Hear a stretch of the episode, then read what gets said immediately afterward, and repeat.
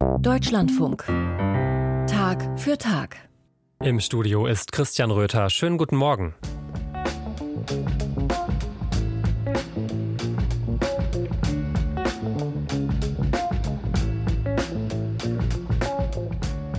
Auf der Berlinale in Berlin, da kann man nicht nur Filmstars treffen, sondern auch Geister, Feen und Teufel.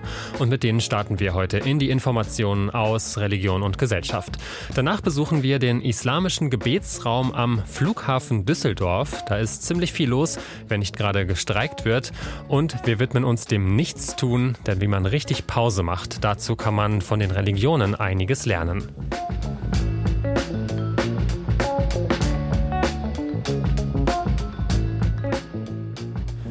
Besessenheit, die ist offenbar wieder angesagt im Film. Das war ja schon mal so. Der Klassiker Der Exorzist, der ist inzwischen 50 Jahre alt.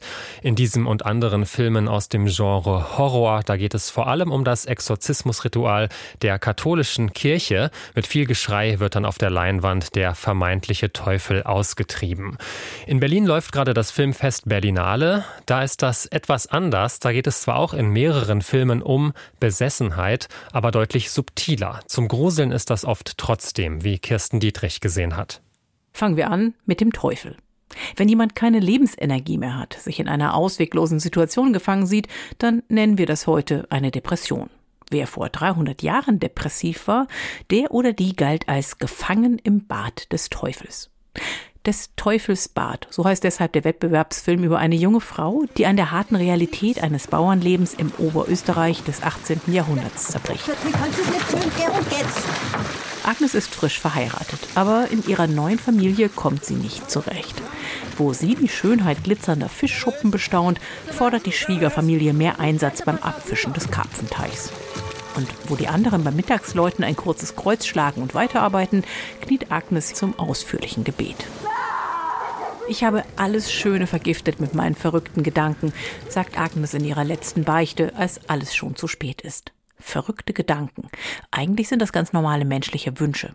Nähe und Wärme zum Beispiel oder auch die Sehnsucht nach einem eigenen Kind. Aber das klappt nicht und so flieht Agnes in den Glauben. In der katholischen Welt des 18. Jahrhunderts bringt das nicht nur Trost, sondern auch zersetzende Angst vor Höllenqualen, vor ewiger Verdammnis für die, die in Sünde gestorben sind. Der Teufel, das sind für Agnes strikte Glaubensregeln und überwältigende Glaubensbilder. Basierend auf einem historischen Fall zeichnen Veronika Franz und Severin Fiala eine Depression als Horrorfilm, in dem die Katastrophe unausweichlich ist. Anderer Ort, nämlich Tamil Nadu im Süden Indiens, ähnliche Situation. Das junge Mädchen, das in eine neue Familie verheiratet werden soll und dann nicht wie erwartet funktioniert. Denn Mina möchte nicht heiraten. Jedenfalls nicht diesen Mann. Aber das Arrangement zwischen den Familien ist nicht mehr aufzubrechen. Deshalb flüchtet sie sich ins Schweigen. Für die beiden beteiligten Familien gibt es da nur eine Deutung. Jemand hat sie mit einem Liebeszauber belegt. Dies ist ein Fall von Besessenheit. Eine solche Besessenheit lässt sich nur mit Ritualen heilen. Also brechen die Familien zu einem irrwitzigen Roadtrip mit Motorrädern und Motorrikscha auf. Erst zum Familienschrein, dann zu einem schamanischen Heiler. Aber natürlich ist sie nicht von einem bösen Geist besessen oder so etwas. Das sagen nur die Familien, weil sie vom Widerstand der Tochter so verstört sind. In der Literatur finden sich darüber seit 2000 Jahren Erzählungen. Sagt Regisseur PS 3. Sein Film The Adamant Girl tritt energisch für hartnäckige junge Frauen wie Mina ein. Beim Schamanen geht es zu wie in einer geschäftigen Arztpraxis. Überall aufgeregte Familien, eine verstörte junge Frau in ihrer Mitte und einen Hahn im Gepäck. Denn der wird geköpft, um mit dem Blut die angeblichen Geister zu vertreiben. In Wirklichkeit herrsche bei diesen Ritualen Rummel wie bei einem Volksfest, erzählt Regisseur Vino 3. Aber das wollten wir so nicht zeigen, um dieses Ritual nicht auch noch zu glorifizieren. Schauspielerin Anna Ben, die Hauptfigur Mina spielt, musste sich übrigens selbst einem solchen Ritual unterziehen. Immerhin, im Film ist der Ausgang offen. Zumindest der Bräutigam in Spee scheint zum Schluss am Ritual und der angeblichen Besessenheit zu zweifeln.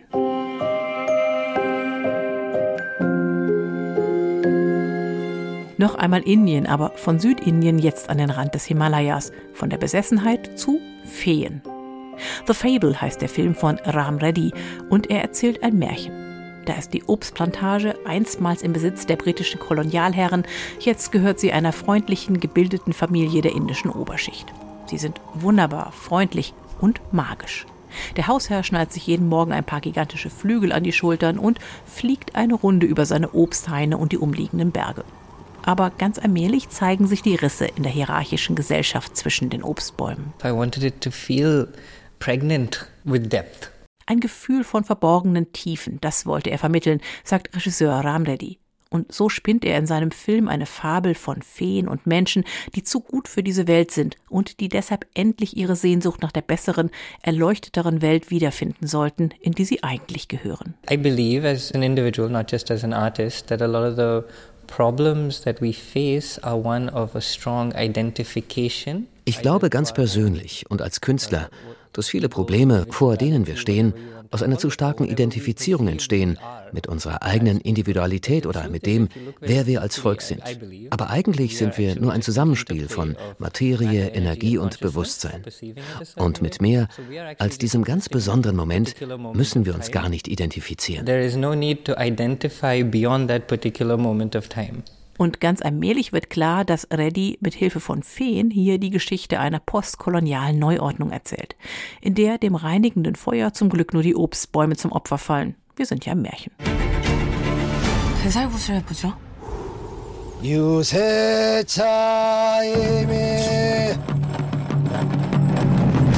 Lasst uns ein Ritual durchführen, sagt die Schamanin und schlägt auf die Trommel. Zum Abschluss noch ein Film mit echten Geistern, nicht nur mit metaphorischen. Ex-Huma vom koreanischen Regisseur Yang Ye-yuen. Ein Team von vier Geisterjägern, das sehr koreanisch die verschiedensten religiösen Traditionen verbindet, schamanisch, christlich, buddhistisch, Feng Shui, soll eigentlich nur einer Familie mit spirituellen Problemen helfen. Die erstgeborenen Männer in der Familie leiden nämlich unter einer Art Besessenheit. Jetzt ist der neugeborene Urenkel bedroht. Die Wurzel des Übels ist das ominöse Grab des Urgroßvaters, das einsam und ohne Markierung auf der Spitze eines Berges liegt. Die schamanischen Geisterjäger finden im Grab nicht nur einen, sondern mehrere Särge. Und sie holen damit die Geister der japanischen Besetzung von Korea wieder ans Tageslicht. Und das sehr konkret. Eine Art Golem in Gestalt eines kaiserlich-japanischen Kriegers zieht eine Spur der Zerstörung hinter sich her. Es erfordert spirituelle Teamarbeit vom Feinsten, ihn wieder zu bannen. Geister, Feen, Besessenheit, historisches Unrecht, gesellschaftliche Machtstrukturen und seelische Verletzungen. Alle vier Filme erzählen erstaunlich tiefenscharf und manchmal sogar mit einem kleinen Augenzwinkern Geschichten spiritueller Grenzüberschreitungen. Kirsten Dietrich über Besessenheit als Filmstoff auf der Berlinale. Und dort gibt es noch einige Filme mehr, die sich mit Religion auseinandersetzen, insbesondere auch mit Meditation. Und das schauen wir uns dann am Freitag genauer an, hier bei Tag für Tag im Deutschlandfunk.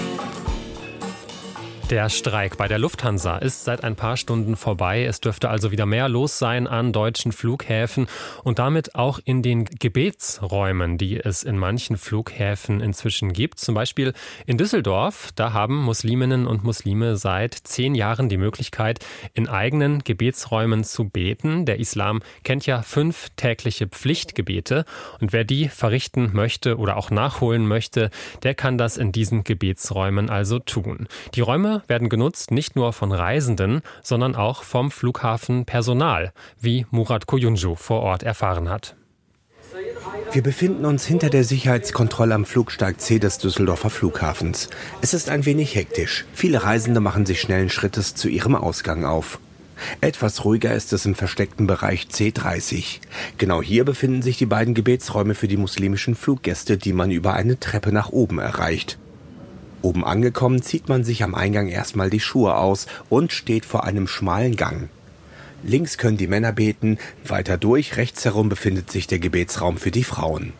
Jeweils davor gibt es Waschmöglichkeiten für die rituelle Reinigung vor dem Gebet.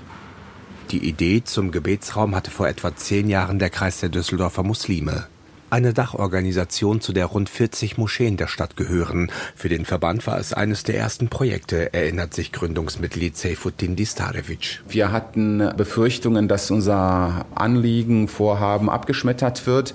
Aber da sind wir wirklich offene Türen eingerannt, auch von der Flughafenverwaltung, weil sie wortwörtlich auch gesagt haben, auf solche Leute wie euch haben wir nur gewartet. Der Bedarf sei groß gewesen. Nach einer Unterschriftensammlung mit mehreren tausend Unterzeichnern habe es ein Gespräch mit der Flughafenverwaltung gegeben. Das war für sie auch eine Win-Win-Situation, äh, weil sie auch selber gesehen haben, dass dieses Problem besteht. Also dass dann Muslime, die dann vom Flughafen fliegen, dass die dann halt äh, sich irgendwelche Ecken suchen und Flughafen Düsseldorf, also die Verwaltung, ist uns dann entgegengekommen, dass sie uns diese Räumlichkeiten hier zur Verfügung gestellt haben. Davor sei hier, wo vor vielen Jahren die Bundespolizei ihre Räume hatte, lange Zeit Leerstand gewesen, erinnert sich Seyfuddin Distarevic. Nachdem Schengener Raum eingeführt wurde und die Grenzen weggefallen sind, gab es auch keinen Bedarf für die Bundespolizei in diesen Räumlichkeiten. Dann stand das leer und Flughafen hat es auch nicht vermietet gekriegt, weil wir auf so einer Anhöhe sind. Das eignet sich auch nicht als Ladenfläche. Fläche.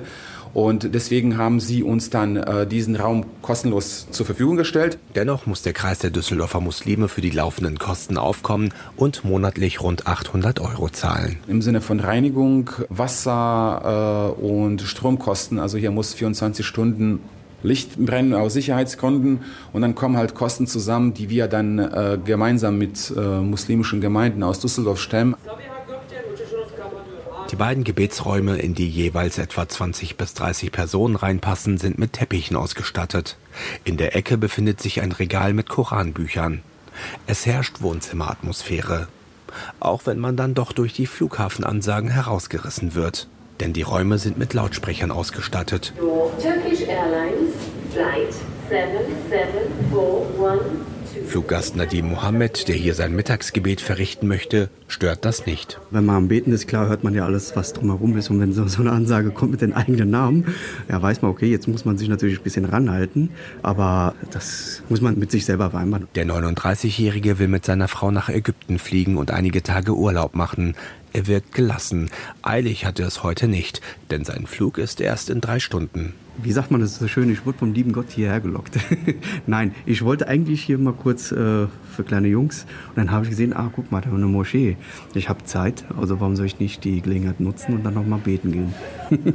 eigentlich betet er selten, doch jetzt ist er neugierig, erzählt er denn einen solchen Gebetsraum am Flughafen hat er bisher noch nicht gesehen. Wenn ich jetzt äh, sehe im Flughafen Moschee und die Brüder und die Schwestern, die gehen da hin und beten und ich sitze da, hätte die Zeit und nutze sie nicht, das ist eigentlich auch so ein kleines Signal für mich, hey, geh doch mal beten, da ist ein Raum für dich, warum machst du das nicht? Ich sage mal so, wir haben so viel Zeit. Und die zwei, drei Minuten für ein Gebet sollte man immer finden. Alles andere sind Ausreden. Etwas eilig hat es Fluggast Cevket Pollard, der in wenigen Minuten mit seiner Frau nach Istanbul fliegen möchte. Der 53-jährige Muslim findet es notwendig, die Gebetszeiten pünktlich einzuhalten. Für einen Muslim ist das äh, wichtig, dass er also äh, er beherzigt, äh, seine Gebetszeiten in der rechten Zeit tun zu können. Dann ist er umso glücklicher auf jeden Fall. Dann ist er befreiter, dann ist er lockerer beim Abflug also generell ist das eine gute Sache. Ähnlich sieht es Leila Luhar, die ebenfalls gerade auf dem Weg zum Gebetsraum ist. Die 35-Jährige arbeitet im Sicherheitsbereich des Flughafens und hat gerade Pause. Während manche ihrer Kollegen auf der Flughafenterrasse eine Zigarette rauchen oder im Bistro einen Kaffee trinken, möchte sie sich in den Gebetsraum zurückziehen, um das Gebet zu verrichten. Ich bin dafür, dass man das halt pünktlich macht. Und wenn man halt die Möglichkeit hat, dann mache ich das auch pünktlich. Weil wenn ich das mit nach Hause nehme, dann sind das mehrere Gebete, die ich dann nachbeten muss. Und wir sind halt Menschen so, dann hat man keine Lust darauf, aber man muss halt machen, es wird dann schwieriger. Und wenn man das pünktlich macht, ist der Wert auch größer. Bisher werde das Angebot sehr gut angenommen, berichtet Seyfuddin Distarevic vom Kreis der Düsseldorfer Muslime. Dass die Räume ungenutzt bleiben, sei selten. Die Muslime, sowohl Reisende als auch Mitarbeiter des Flughafens, seien dafür dankbar. Ich glaube, so Fliegen an sich ist immer mit so einer gewissen Unsicherheit verbunden. Und ich glaube, dass die Leute dann vermehrt auch diese, äh, diesen Raum aufsuchen, um dann sozusagen göttlichen Beistand für den Flug äh, zu, zu erbitten. Leute schreiben uns an und bedanken sich auch, dass sie diese Möglichkeit haben. Die Möglichkeit zur Ruhe und zum Gebet, bevor der Flieger abhebt. Eine Reportage vom Flughafen Düsseldorf von Murat Koyuncu.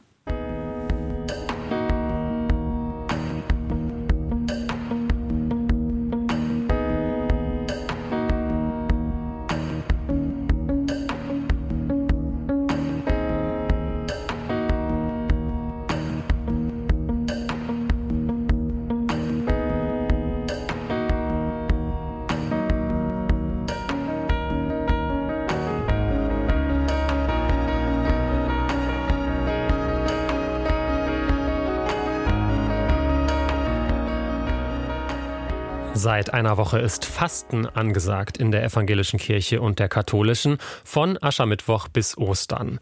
Viele Kirchenmitglieder, die machen dabei zwar gar nicht mit, trotzdem sind Fastenzeiten total angesagt und auch andere Auszeiten vom oft hektischen Alltag, zum Beispiel durch Meditation. Viele Menschen nutzen das, auch Menschen, die mit Religion so gar nichts zu tun haben. Aber wie man richtig Pause macht, wie man richtig nichts tut, den Alltag unterbricht, das kann man von den Religionen dann eben doch noch lernen, denn die haben damit eine lange Erfahrung. Mehr dazu von Burkhard Schäfers.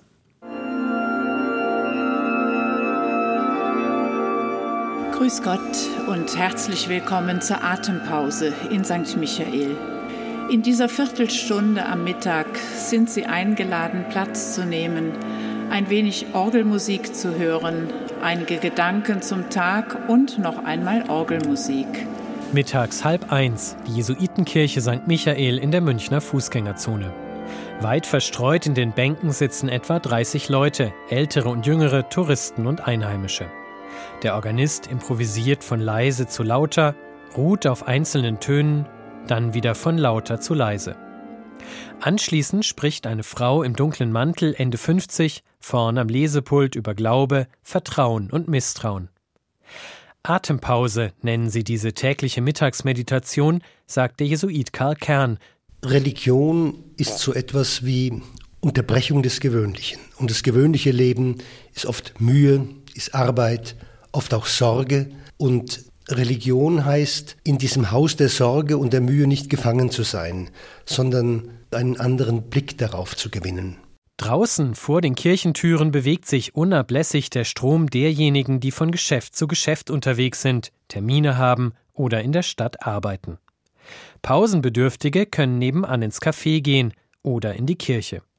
So ein religiöser Ort mitten in der Stadt zieht auch Anders- und Nichtgläubige an. Vielleicht wollen sie einfach die erste Renaissancekirche nördlich der Alpen besichtigen, erbaut Ende des 16. Jahrhunderts. Oder sie suchen Ruhe im Einkaufstrubel. Das sind die kurzen Momente der Pause. Jesuitenpater Kern stellt sie in einen größeren Zusammenhang. Urlaub ist ursprünglich die Erlaubnis, sich von einem Höhergestellten, in dessen Dienst man ist, als Lehensherr zum Beispiel, sich zu entfernen. Die Ruhe ist in dem Sinn ein Raum der Freiheit, des Zweckfreien. Und ohne das, man könnte drastisch sagen, geht der Mensch kaputt. Der Ordensmann begleitet Menschen, deren Alltag durch den Terminkalender bestimmt ist. Pausen sind darin, wenn überhaupt, nur selten verzeichnet. Obwohl eigentlich wichtiger Bestandteil des Tages. Die Hektik, das Überfordertsein bis zum Burnout, das ist ja ein furchtbares Zeitphänomen. Und da muss man schauen, dass man nicht in dem berüchtigten Hamsterrad landet. Die spirituelle Tradition des Jesuitenordens ist geprägt durch die ignatianischen Exerzitien, geistliche Übungen, die zurückgehen auf den Ordensgründer Ignatius von Loyola. Einige Tage am Stück im Schweigen, mit Gebet, Bibellektüre sowie Gesprächen mit dem Exerzitienbegleiter. Ein Programm, zu dem sich immer wieder auch gestresste Manager anmelden. Elemente aus den ignatianischen Exerzitien lassen sich in den Alltag übertragen, gleichsam als eine Form etablierter Pausenkultur. Kurzes Innehalten am Morgen, vor dem oft hektischen und dichten Arbeitstag. Tagsüber sogenannte Zwangspausen bewusst erleben, etwa beim Warten auf den Bus. Und ein Abendgebet vorm Einschlafen. Jesuitenpater Kern sagt, Menschen hätten eigentlich einen inneren Sog zur Ruhe, den sie aber oft missachten würden. Religion lebt ja davon, dass der Mensch seine tiefsten Sehnsüchte entdeckt. Und im üblichen täglichen Trubel kann man darüber hinwegleben. Und das rächt sich dann gesundheitlich, psychisch, oft in Katastrophen. Das Entscheidende an der Religion und der christlichen Religion ist ja die Tatsache, Gott ist auf uns zugekommen, in einem Menschen. Sich innerlich bereit zu machen für das Wort Gottes, ja, für die Begegnung mit Gott. Da ist die Ruhe unabdingbar.